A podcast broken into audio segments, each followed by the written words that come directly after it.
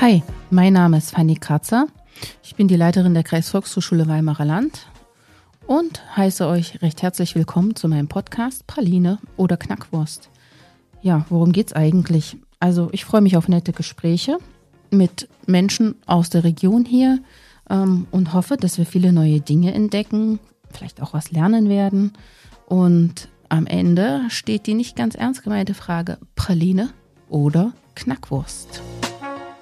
Praline oder Knackwurst? Der unterhaltsame Break für zwischendurch. Hallo und herzlich willkommen, liebe Zuhörerinnen und Zuhörer, zu einer weiteren spannenden Ausgabe unseres Podcasts Praline oder Knackwurst. Heute haben wir einen Thüringer Spitzenpolitiker zu Gast, den Landesvorsitzenden und den Fraktionsvorsitzenden der Thüringer CDU, Mario Vogt. Herzlich willkommen. Ja, herzlichen Dank für die Einladung, freue mich. Ja, sehr gern. Ähm, ich will mal ganz kurz einen kleinen Abriss äh, deiner Vita geben. Ähm, 1995 in Jena das Abitur gemacht und dann hast du Zivildienst geleistet in der Uniklinik. Wie war die Erfahrung? Wahnsinnig äh, aufregend und auch ähm, sehr wertschätzend. Ich habe ja auf der chirurgischen Intensivstation äh, gearbeitet. Ähm, also das, was da Pflegerinnen und Pfleger wirklich leisten, ist Wahnsinn. Äh, habe da auch selber viele Sachen erlebt, die mich äh, wirklich maßgeblich geprägt haben. Äh, einerseits was den Respekt für die, für die Arbeit angeht, aber vor allen Dingen auch mit wie viel, ja auch mh, hm, körperlichen, aber vor allen Dingen auch geistigen Belastungen man da umgehen muss. Also wenn man junge Menschen schon querschnittsgelähmt sieht oder sterben oder ältere, dann, wenn die OP nicht so verläuft, wie man sich das vorstellt, das ähm, hat mich schon sehr geprägt. Und äh, dann bin ich später sogar noch ähm, Sprecher äh, aller ähm, ja, Zivildienstleisten am Klinikum geworden und dadurch hat man sich natürlich dann mit den Problemen in den unterschiedlichen Bereichen beschäftigen dürfen. Hat schon früh viel Spaß gemacht, aber ist eine sehr verantwortungsvolle Aufgabe. Hm. Und die Erfahrung, hast du ja gesagt, hat dich geprägt, also nimmst du immer noch mit und Kannst du es in die Politik mit einbringen? Ja, auf jeden Fall. Also deswegen ist auch Gesundheitspolitik für mich ein, ein wichtiges Thema und äh, bin da auch sehr interessiert dran, dass, dass wir irgendwie konkrete Lösungen finden, die auch den Leuten, die da arbeiten, helfen, genauso wie auch den Menschen, die medizinische Unterstützung brauchen. Naja, und äh, dann ist es so, jetzt bin ich auch noch mit einer Medizinerin verheiratet, also ähm, es war nicht abschreckend genug, als äh, beschäftige mich weiter damit. Ja. Du hast dann danach Politikwissenschaften studiert, neuere Geschichte und öffentliches Recht und warst auch im Ausland. Hm, ja, ähm, in den USA. Erzähl mal ein bisschen davon. Ja, ich finde immer, dass wir ja nicht dümmer werden, wenn wir auch äh, lernen, was äh, so um uns drumherum passiert. Und äh, jetzt ist es so, dass ich ähm, ja, die USA spannend fand. Ich habe auch eine Zeit in Belgien gelebt, weil ich dort gearbeitet habe ähm, und mache auch viel äh, an sozialen Projekten, zum Beispiel in Südosteuropa oder eben auch in Asien, ähm, weil ich, ähm, ich bin ja gebürtiger Thüringer und für mich ist das halt etwas, äh, das ist auch ein Zeichen von Freiheit äh, und äh, sich da auch zu entwickeln, Dinge zu nehmen. Aber was festgestellt habe, das ist schön mal rauszukommen, aber es ist doch am schönsten, wenn man zu Hause ist. Am schönsten ist es zu Hause, ja. Ähm, danach hast du promoviert ähm, und in der Politikwissenschaft. Was war das Thema deiner Doktorarbeit? Oh, eine ganz knifflige Sache. Und zwar ähm, ging es um amerikanischen Präsidentschaftswahlkampf. Ich bin insgesamt durch zehn Bundesstaaten gereist, habe Leute interviewt, habe das versucht zu analysieren. Ähm, war eine spannende Arbeit. Und wenn ich jetzt heute zum Beispiel auf das gucke, was da gerade mit Trump und anderen passiert, dann ähm, habe ich da, glaube ich, ähm, noch ziemlich lebhafte Erinnerungen und zeigt mir aber auch, äh, dass manches auch äh, vom Baum gehen kann. Mhm.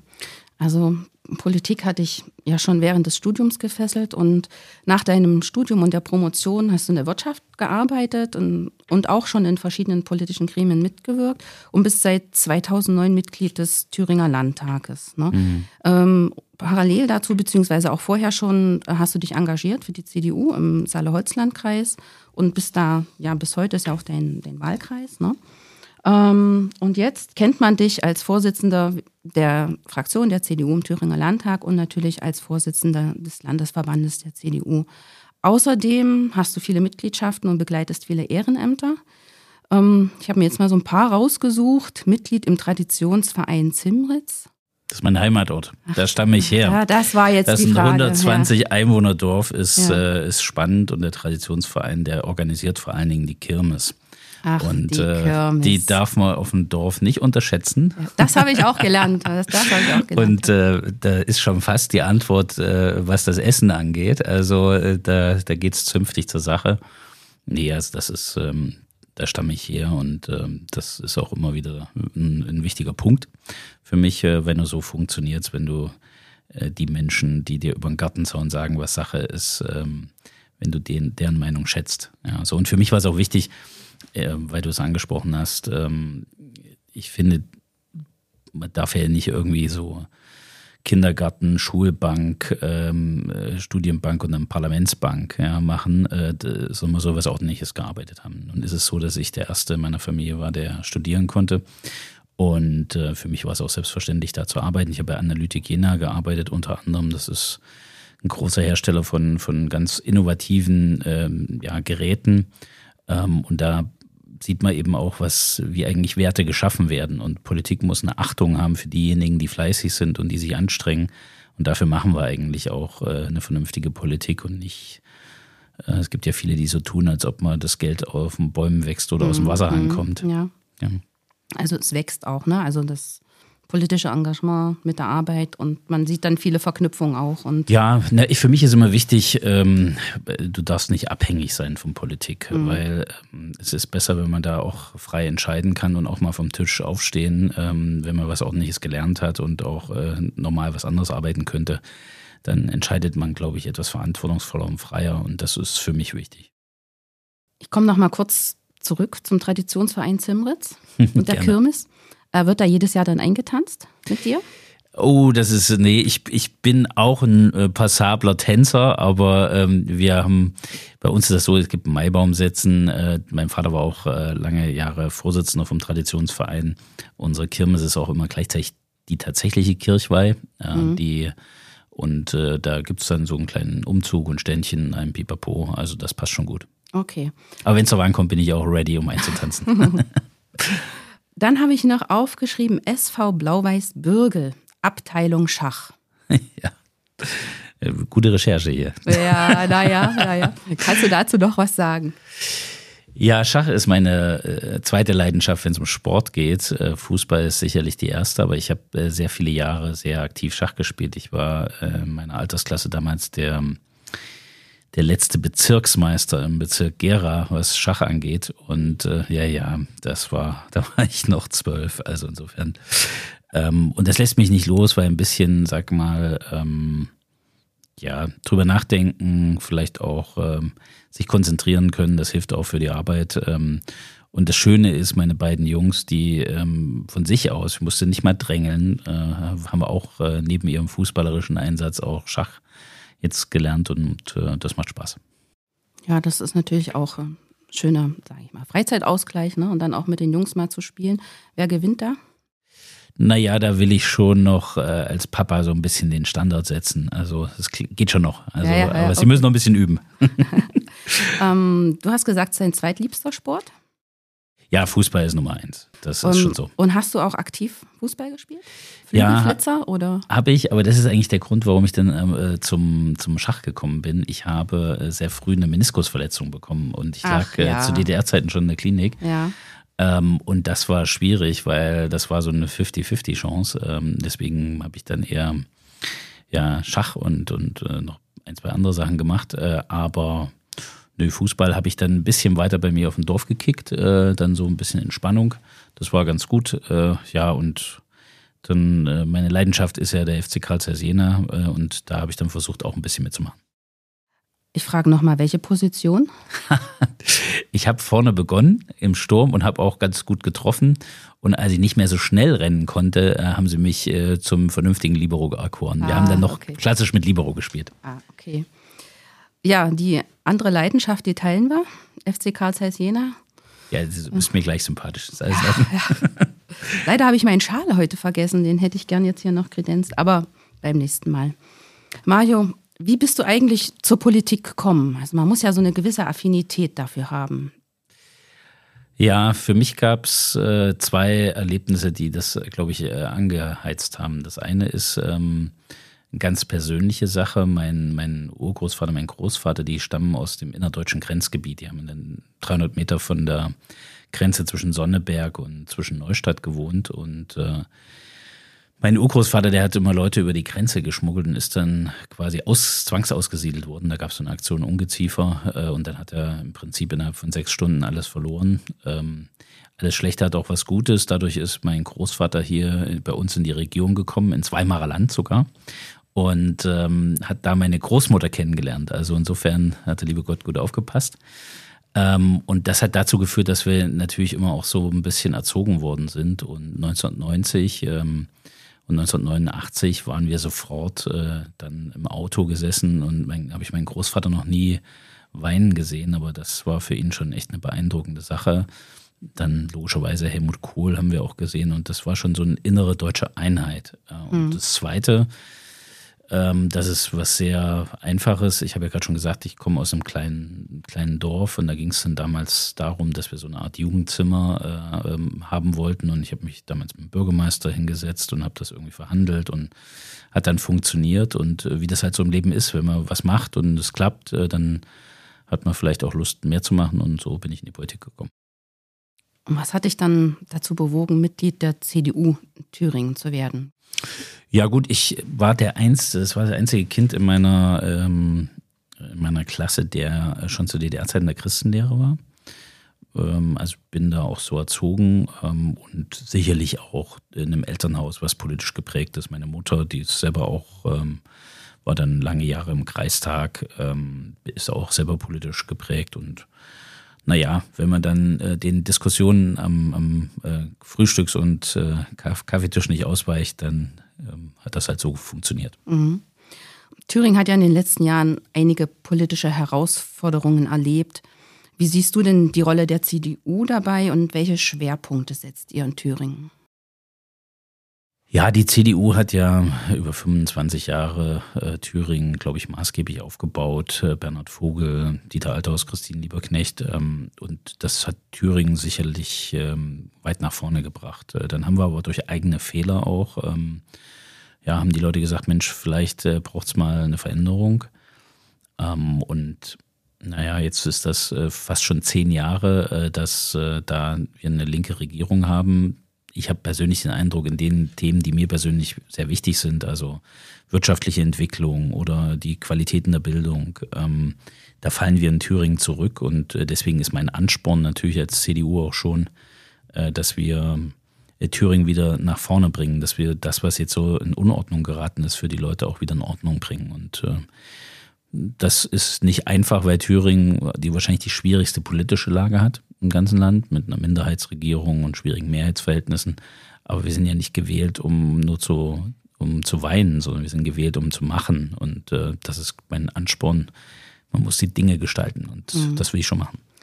Das wäre jetzt meine nächste Frage. Wie siehst du die Zukunft Thüringens und welchen Beitrag kann die CDU dabei leisten?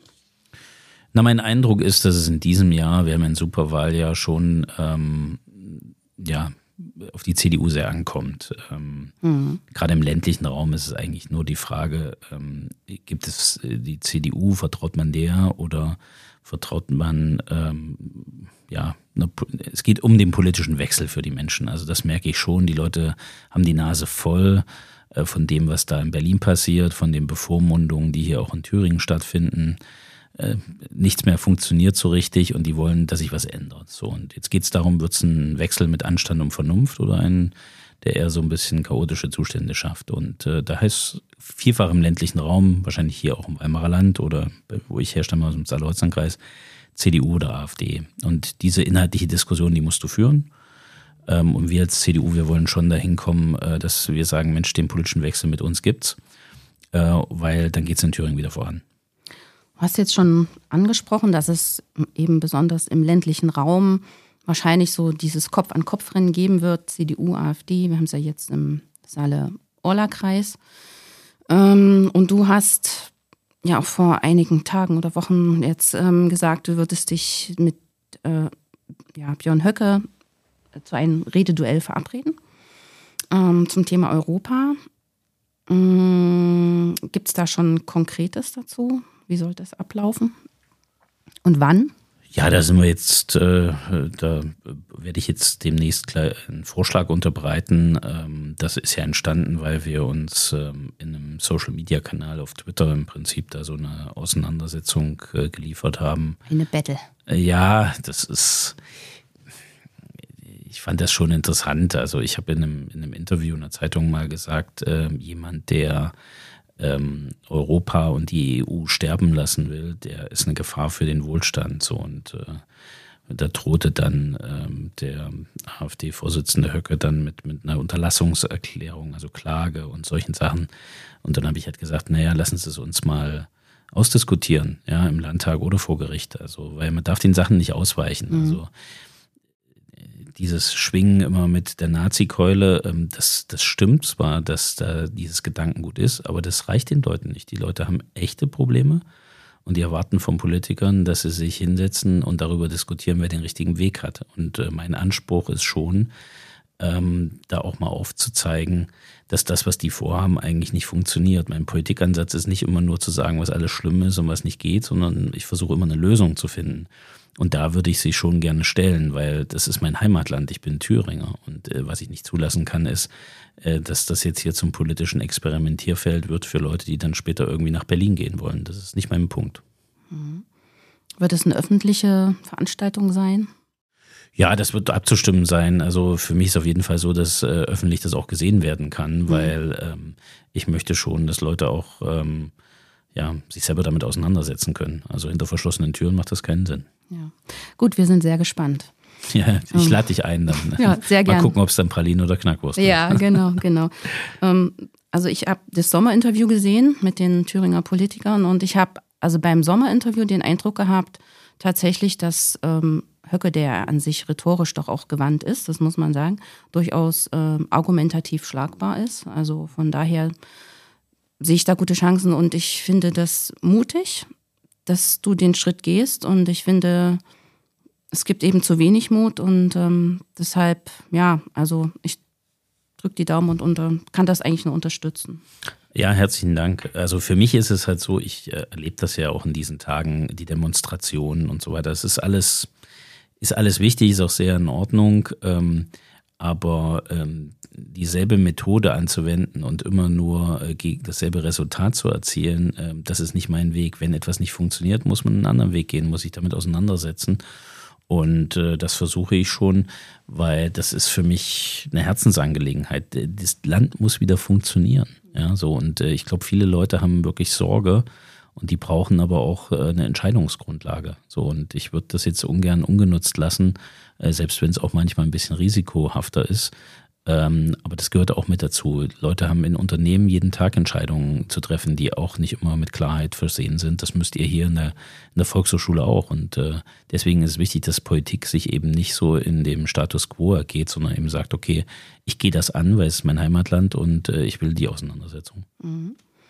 Mario, was würdest du unseren Hörern auf den Weg mitgeben, insbesondere vielleicht jungen Leuten, die darüber nachdenken, sich politisch zu engagieren? Also ich kann das nur empfehlen. Ich habe es ja gerade schon gesagt. Bei mir war es damals äh, eine, eine, Entscheidung, als ich ganz jung war, weil ich was erreichen wollte, was sehr konkret ist, einfach ein, ein Jugendzimmer. Ähm, und es lohnt sich absolut mitzumachen, ähm, weil die Parteien, die brauchen immer wieder Leute mit frischen neuen Ideen und äh, da ist es auch absolut lohnenswert. Zum Beispiel, seitdem ich jetzt äh, Landesvorsitzender der CDU bin, ähm, wirklich werbe ich dafür, dass immer äh, für die Kreistagslisten, für die kommunalen Listen, für die Stadträte immer unter den ersten drei Plätzen, wo sicher jemand dann auch im, im Kommunalparlament ist, äh, dass da jemand ist, der aus der jungen Generation kommt, aus der Jugendorganisation, weil ich eines möchte, Politik muss sich auch immer wieder selber erneuern. Mhm. Und das ist total wichtig. Aber man braucht eben auch Durchhaltevermögen äh, und darf sich jetzt nicht beim ersten Gegenwind abschrecken lassen. Also ich habe manchmal den Eindruck, in unseren Schulen ähm, könnten äh, den Kindern und Jugendlichen auch mal ein bisschen mehr Durchhaltevermögen, äh, auch wenn mal der Gegenwind bläst, äh, beigebracht werden. Das gehört zur Politik mit dazu, das gehört zum Leben mit dazu und wenn man Ideen hat, wenn man durchhält und es auch versteht, mit Menschen äh, im Gespräch zu sein und auch zuzuhören und nicht immer nur zu reden, dann glaube ich, ist Politik ein spannendes Geschäft, weil ich erlebe jeden Tag was Neues. Und ich mhm. lerne da was und das finde ich an meinem Job spannend. Ja, sehr vielseitig, das stimmt. Kommen wir zu meinem Lieblingsthema, die Bildung. Sehr gut. Ähm, die das überrascht mich aber total. Ja, ne? neben, neben Fußball. Ah, sehr gut. Ähm, ja, Bildungsarbeit ist ein zentrales Thema, auch für dich, hast du auch schon gesagt. Und es bewegt natürlich auch viele Bürgerinnen und Bürger.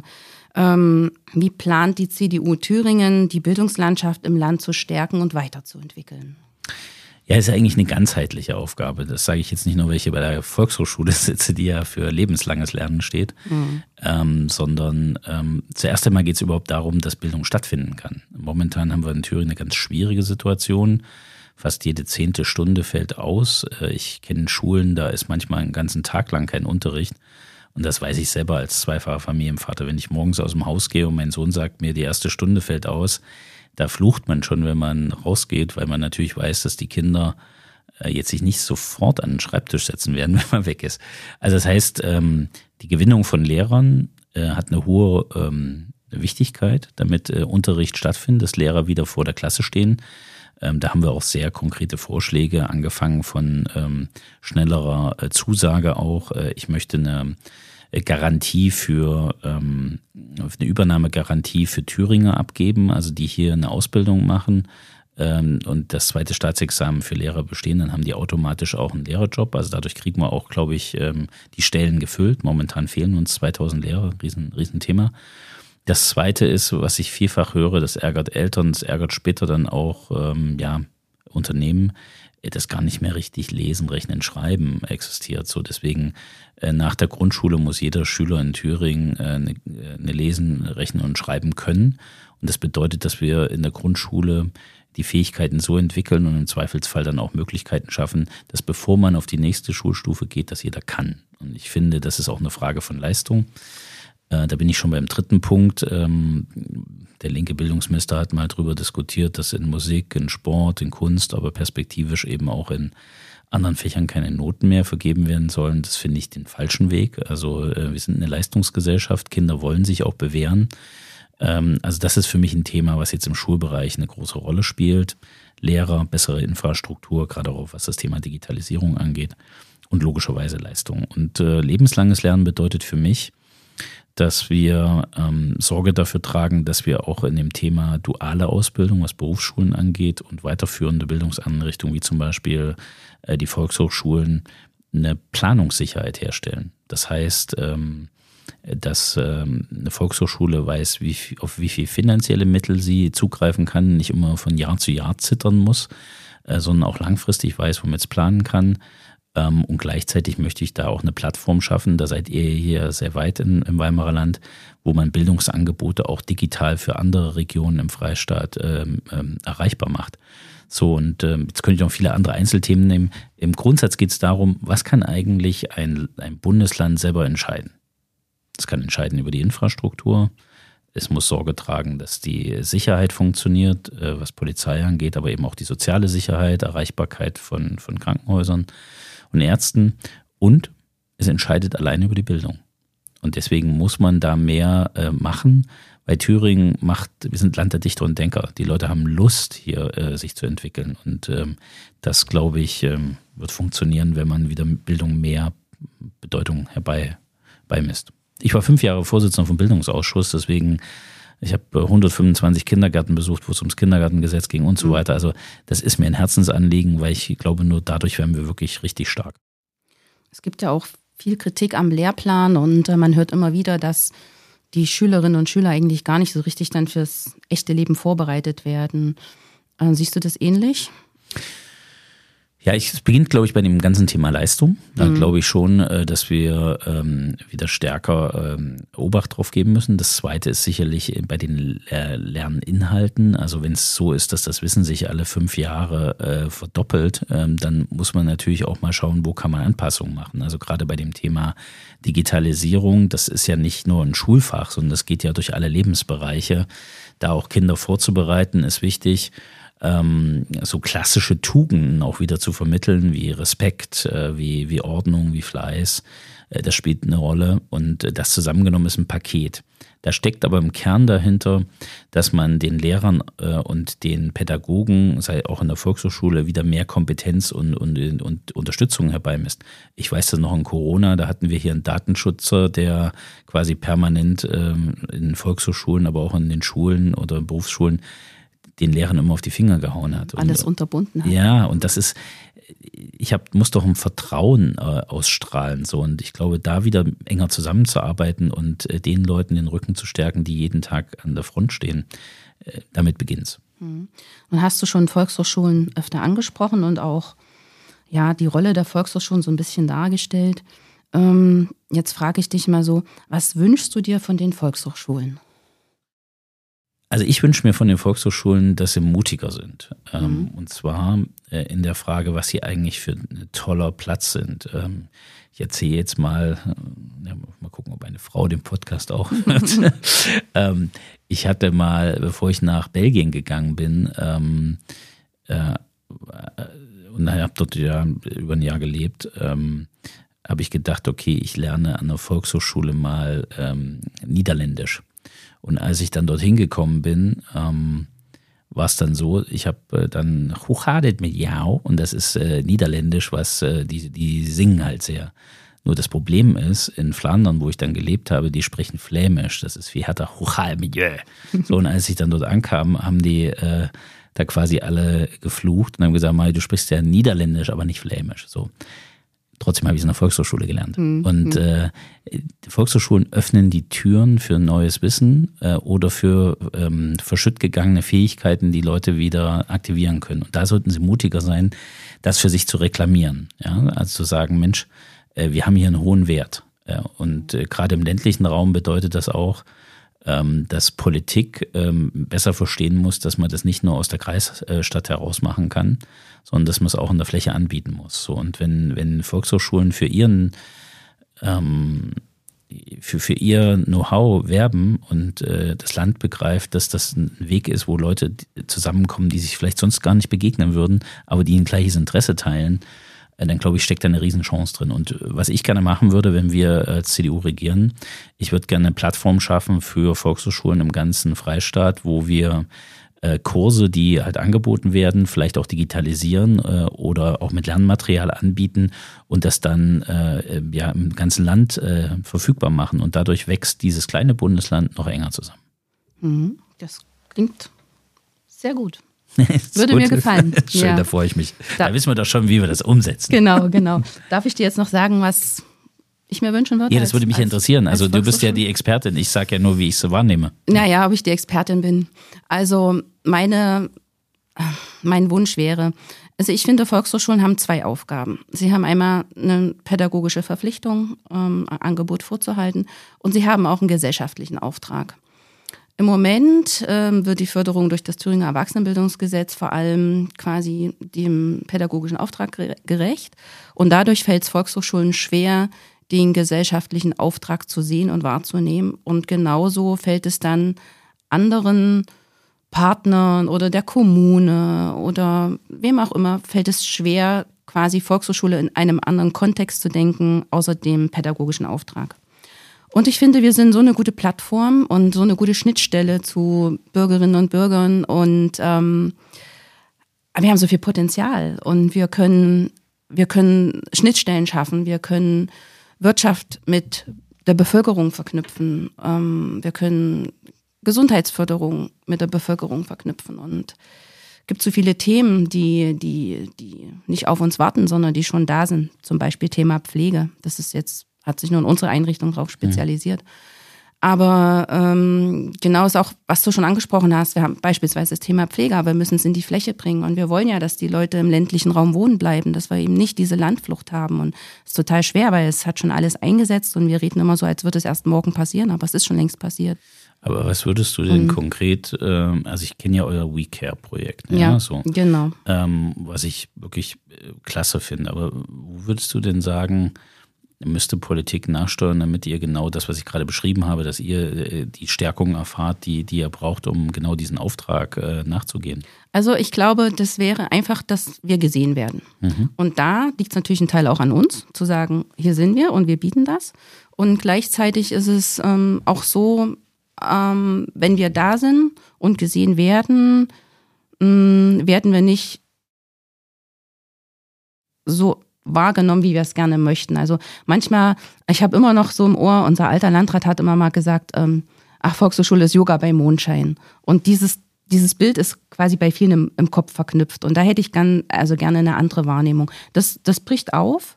Aber das würde ich mir wünschen, dass man quasi dies, dass man Volkshochschulen erkennt als Potenzial für den gesellschaftlichen Auftrag. Und wir, also unsere Einrichtung Weimarer Land, hat sich auf den Weg gemacht, zum Beispiel mit WeCare oder dem Pflegenetzwerk.